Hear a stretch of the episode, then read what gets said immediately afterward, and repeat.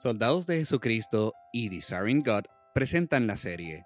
John Piper responde en la voz de Natán Díaz. Rebeca nos escribe con una pregunta sobre la disciplina en la iglesia. Ella pregunta con respecto a Mateo capítulo 18 versos 15 al 20.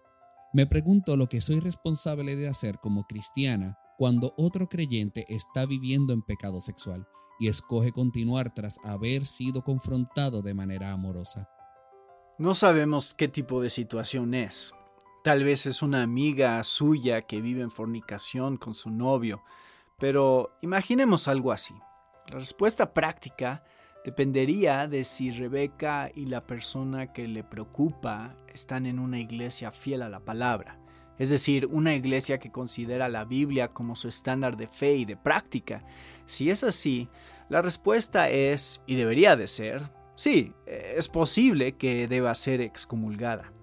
Y por supuesto se está refiriendo a Mateo 18, y podría ser útil repasar los pasos para que todos los tengamos en mente, porque son bastante cortos y claros.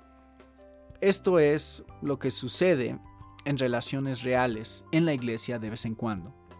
Primer paso. Si tu hermano peca contra ti, Ve a solas con él y hazle ver su falta. Si te hace caso, has ganado a tu hermano. Mateo 18, 15. Así que el paso uno es, si ves a alguien en pecado, ve con él. No debes convertirlo en un asunto público. No debes estar lista para arrastrar los pecados privados de todo el mundo al público. Tú sabes que tú misma tienes problemas. Debes quitar la viga de tu propio ojo antes de quitar la paja del ojo de los demás. Mateo 7:5. Pero una vez que te has examinado a ti misma y te has humillado delante de Dios y declarado tu dependencia total de la gracia, entonces ve. Eso es lo que hace el amor. Se adelanta y enfrenta a la persona. En este caso, tal vez a la amiga que vive en fornicación con su novio y le dice, esto no es bíblico, no está bien, no agrada al Señor, y le suplica que deje el pecado. Y puede o no ser que hayas ganado a tu hermana. El siguiente paso, Mateo 18, 16, dice, pero si no, lleva contigo a uno o dos más para que todo asunto se resuelva mediante el testimonio de dos o tres testigos. Puedes ver aquí que no nos apresuramos a condenar. No nos apresuramos a ir ante la iglesia, estamos esforzándonos por mantenerlo pequeño, privado y no hacer mayor daño público de lo necesario. Así que toma una o dos amigas que tal vez la conocen y la aman y vayan juntas con ella. Ahora, puede ser que no les permita hacer eso, pero traten de decirle, te amamos, nos importas, ¿podemos orar contigo? Queremos que te deshagas de este pecado porque terminará por dañarte, terminará por dañarlo a Él, terminará por dañar tu testimonio, terminará por dañar a toda la iglesia y deshonrará a Cristo. Y traten de persuadirla.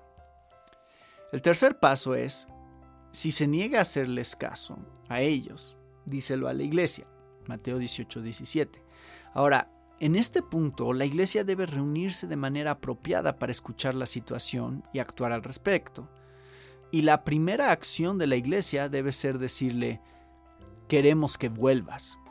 No se trata de excomulgarla todavía. La iglesia entera está orando, doliéndose y anhelando. El último paso es, si incluso a la iglesia no le hace caso, trátalo como si fuera un incrédulo o un renegado Mateo 18, 17. Y lo que esto significa es que la iglesia toma un paso para dejar fuera a la persona, por ejemplo, de la mesa de la comunión, de la Santa Cena y de las relaciones normales que tendrías cotidianamente con un creyente, de hacer cosas juntos como personas que comparten un compromiso con Jesús. La dejas fuera y eso no significa que la condenas al juicio, sino que la has puesto en una posición donde anhelas y oras por su arrepentimiento. Lo he visto suceder y así es como está pasando en la Biblia. Este tipo de excomunión es doblemente redentora. Es redentora para la iglesia porque la verdad del Evangelio y su poder no se perderán al pretender que alguien es creyente si no lleva fruto alguno. Y es redentora para la persona excomulgada porque vemos en 1 Corintios 5 que el objetivo de esta separación es su redención. 1 Corintios 5:5. 5. Es decir, queremos que sea llevada al arrepentimiento y restaurada a la iglesia. Y con este objetivo hablamos con ella.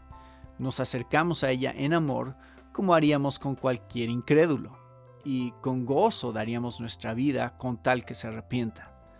No hay nada feo ni hostil en esto. Todo está diseñado para que la iglesia haga todo a su alcance por mantenerse fiel, auténtica, santa, pura y amorosa para traer a otros de vuelta al Salvador. Así que mi respuesta sería sí, existe la excomunión y Mateo 18 está ahí para obedecer esos pasos. Esperamos que te haya edificado este episodio. Si deseas escuchar otros episodios, puedes encontrarlos en nuestro sitio en internet somosoldados.org. Gracias por escucharnos.